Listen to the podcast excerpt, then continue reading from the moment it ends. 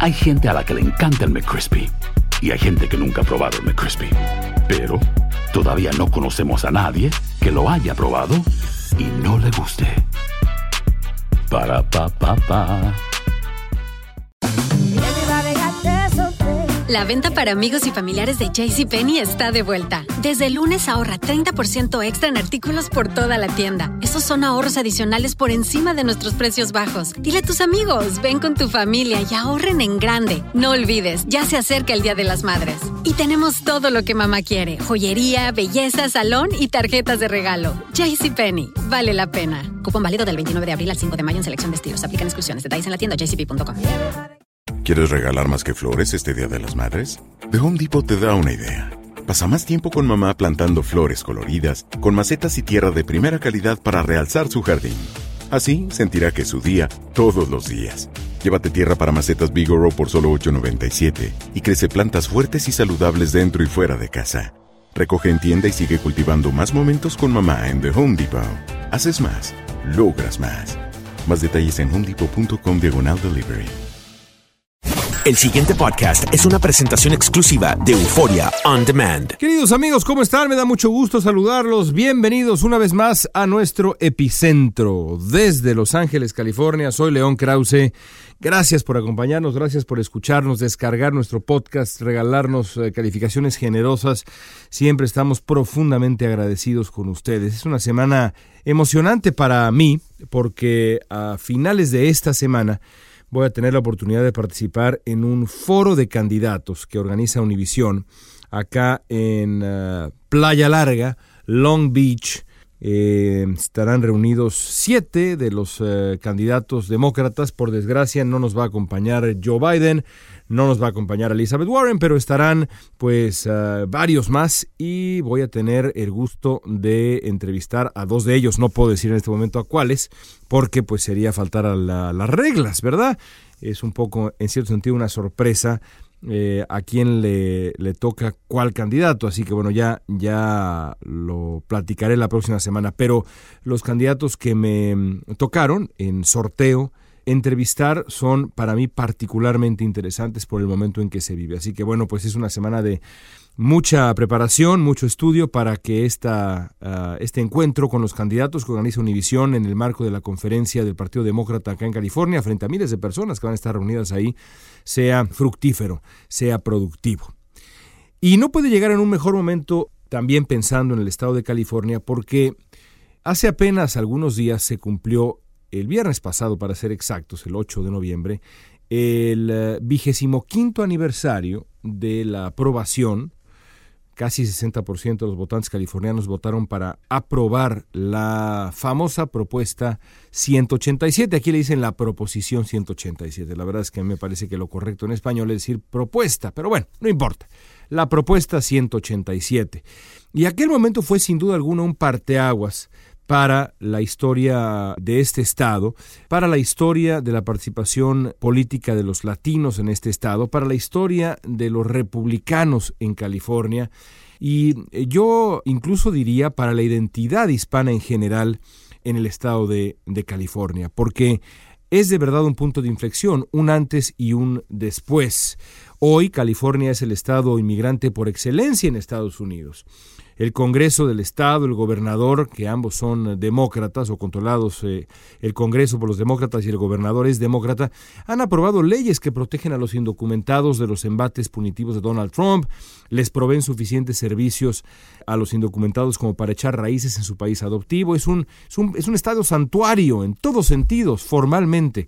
El Partido Republicano, que por años dominó California, hoy tiene una presencia que es casi simbólica. El uh, fin de semana entrevisté a Rosario Marín, eh, una figura muy importante en la historia moderna de la política estadounidense y mucho más entre los hispanos, la uh, primera hispana en uh, convertirse en tesorera de la nación, de todo el país, eh, y lo hizo en el gobierno de George W. Bush. Y me decía Rosario Marín, por cierto, ella republicana, es más fácil encontrar un unicornio en Sacramento, que es la capital del estado, que a un republicano. Y la verdad es que eh, exagera, pero solamente exagera un poquito, esa es la realidad, quitando eh, el, algunas de las grandes ciudades de, de, California, pienso por ejemplo en San Diego y demás, la gran mayoría del estado y de las ciudades del estado, San Francisco, Los Ángeles, son gobernadas por demócratas, pero hace 25 años eh, la cosa era muy distinta. Hace exactamente un cuarto de siglo, el electorado californiano aprobó con una clara mayoría aquella famosa propuesta 187. ¿Qué era la 187? Bueno, era la ley más agresiva contra los derechos de los inmigrantes indocumentados en la historia de California y de buena parte del país. La medida 187, eh, esa propuesta, era respaldada con, con, enorme entusiasmo por buena parte de los ah, republicanos en California y respaldada con particular entusiasmo por el gobernador republicano Pete Wilson y estaba diseñada para negar acceso a servicios básicos, básicos de salud, educación y otras cosas a millones de indocumentados. Lo que lograría la 187 si, eh, si, si, se hubiera realmente puesto en práctica como estaba pensada, era, hubiera sido hacerle la vida prácticamente imposible a los indocumentados. Lo cierto es que hace 25 años la propuesta ganó por casi 60% del, electorado. 60% del electorado votó en favor de la 187, un triunfo que en cualquier circunstancia sería eh, considerado abrumador. Claro, antes de las protestas en las calles de, California y, demás, eh, lo que se veía venir era un triunfo todavía más abrumador, pero aún así ganó la 187. Y ese triunfo en las urnas de la 187 estableció un parteaguas para la historia del Partido Republicano, pero no el que el Partido Republicano hubiera imaginado, porque gracias a la lucha hispana, gracias a la lucha de la comunidad hispana, gracias a la reacción que generó la propuesta 187, el Partido Republicano comenzó una tendencia descendente de la que nunca se recuperó en California. Y aquella lucha ofrece muchas lecciones para la siguiente gran batalla, que es la elección del 2020. La semana pasada entrevisté en California a varios de los líderes del movimiento contra la 187. Eh, varios de ellos de verdad tienen testimonios muy, pero muy conmovedores, caray. Muy conmovedores de lo que fue para ellos el despertar en esa batalla para detener la propuesta 187. Me contaban, por ejemplo, cómo eh, los hispanos en aquel tiempo eran en muchísimos sentidos bastante indolentes, habían eh, decidido, pues digamos, evitarse la molestia, ¿verdad?, de hacerse ciudadanos para ejercer el voto. En fin, había una indolencia entre la comunidad que se terminó en cierto sentido o comenzó a terminarse después de esta batalla de la propuesta 187.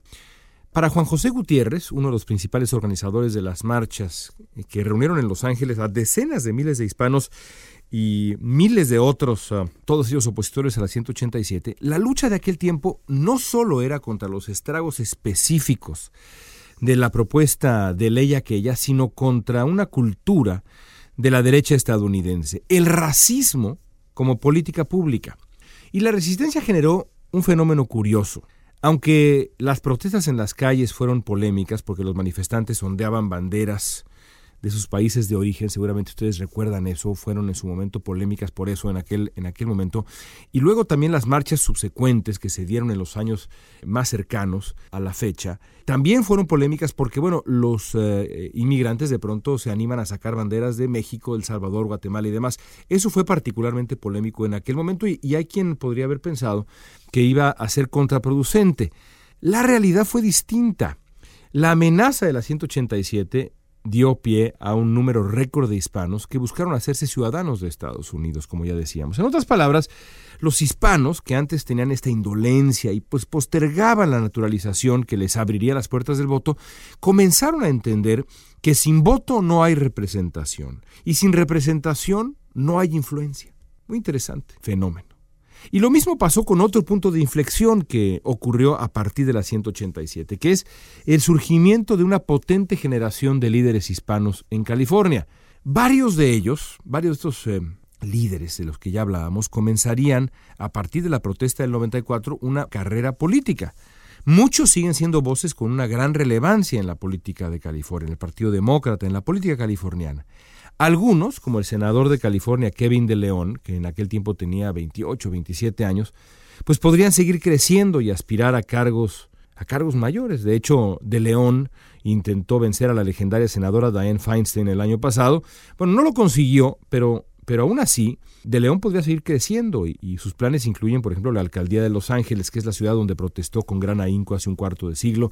Así como De León hay otros, Gil Cedillo, otro político californiano de gran importancia, y alguien como Fabián Núñez, que de la misma generación de Kevin de León, pues eh, despuntaba y francamente yo creo que podría haber sido gobernador de California, podría haber sido hasta más allá, pero un escándalo personal eh, detuvo su ascenso y ahora es eh, una voz elocuente desde el sector privado, también hablando, insisto, con gran claridad sobre asuntos de la comunidad. Así que surgió una, una generación de líderes, al mismo tiempo que surgió una claridad de la importancia de la representación, del voto, de hacer escuchar eh, nuestra voz. Para De León, Gutiérrez y otros activistas que encabezaron aquellas marchas contra el racismo de Pete Wilson y los republicanos en California en los 90, las lecciones de esa lucha tienen más relevancia que nunca. Ya decíamos, el surgimiento de líderes, la representación, la importancia de hacerse sentir. Saben, sobre todo, que la resistencia sirve de algo en una democracia. Porque si bien la 187 ganó en las urnas, nunca pudo arraigarse realmente. ¿Por qué? Bueno, muy fácil. Gracias a la presión de los activistas hispanos y la labor de grupos de defensa de los inmigrantes, nunca pudo arraigar. De hecho, con el tiempo fue declarada inconstitucional y con el paso de los años fue el propio Kevin de León quien ya en la Asamblea del Estado de California logró borrar todo vestigio de la 187 de manera formal, así que está en el basurero de la historia, veintitantos años después de la 187. Después de aquello, los hispanos y los votantes progresistas pues comenzaron un proceso de castigo contra los republicanos y esto es interesantísimo. Así pasó aquí en California. Ese proceso de castigo ha hecho posible que 25 años después los republicanos hayan sido desplazados por completo del escenario californiano. Como ya decíamos, con la excepción de algunos congresistas en Washington y algunas pequeñas ciudades en California y otras no tan pequeñas como San Diego y demás. Pero bueno, todo el escenario político en California, desde el Congreso, la gubernatura y hasta el gobierno de la mayoría de las grandes ciudades, es demócrata. ¿Por qué? Porque los hispanos y los opositores a la 187 entendieron que en una democracia uno puede castigar con el voto. Y esa es una lección que no siempre ha quedado tan clara, sobre todo a la comunidad hispana.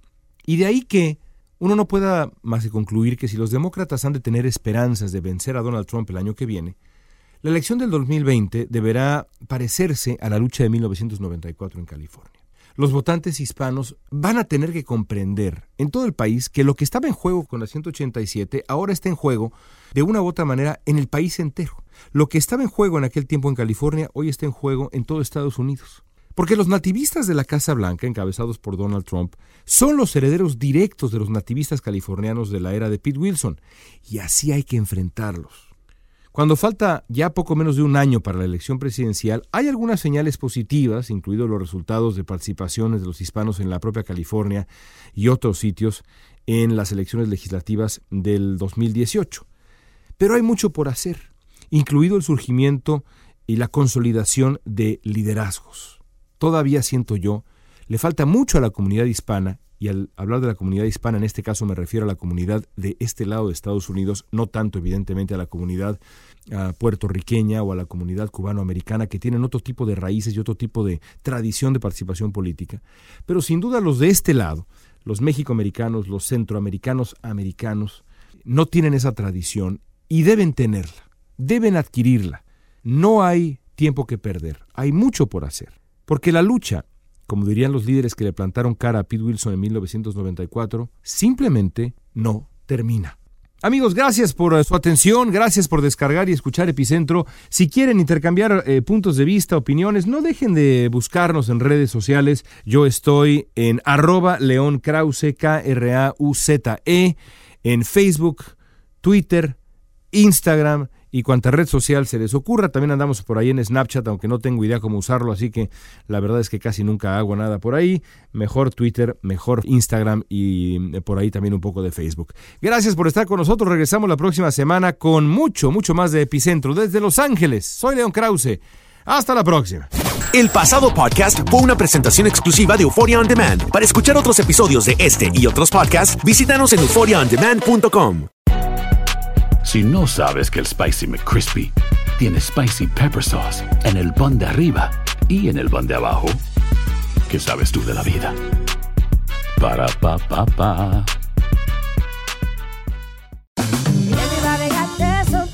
La venta para amigos y familiares de JCPenney está de vuelta. Desde el lunes ahorra 30% extra en artículos por toda la tienda. Esos son ahorros adicionales por encima de nuestros precios bajos. Dile a tus amigos, ven con tu familia y ahorren en grande. No olvides, ya se acerca el Día de las Madres. Y tenemos todo lo que mamá quiere: joyería, belleza, salón y tarjetas de regalo. JCPenney, vale la pena. Cupón válido del 29 de abril al 5 de mayo en selección de estilos. Aplican exclusiones. Detalles en la tienda jcp.com. Sick of being upsold at gyms?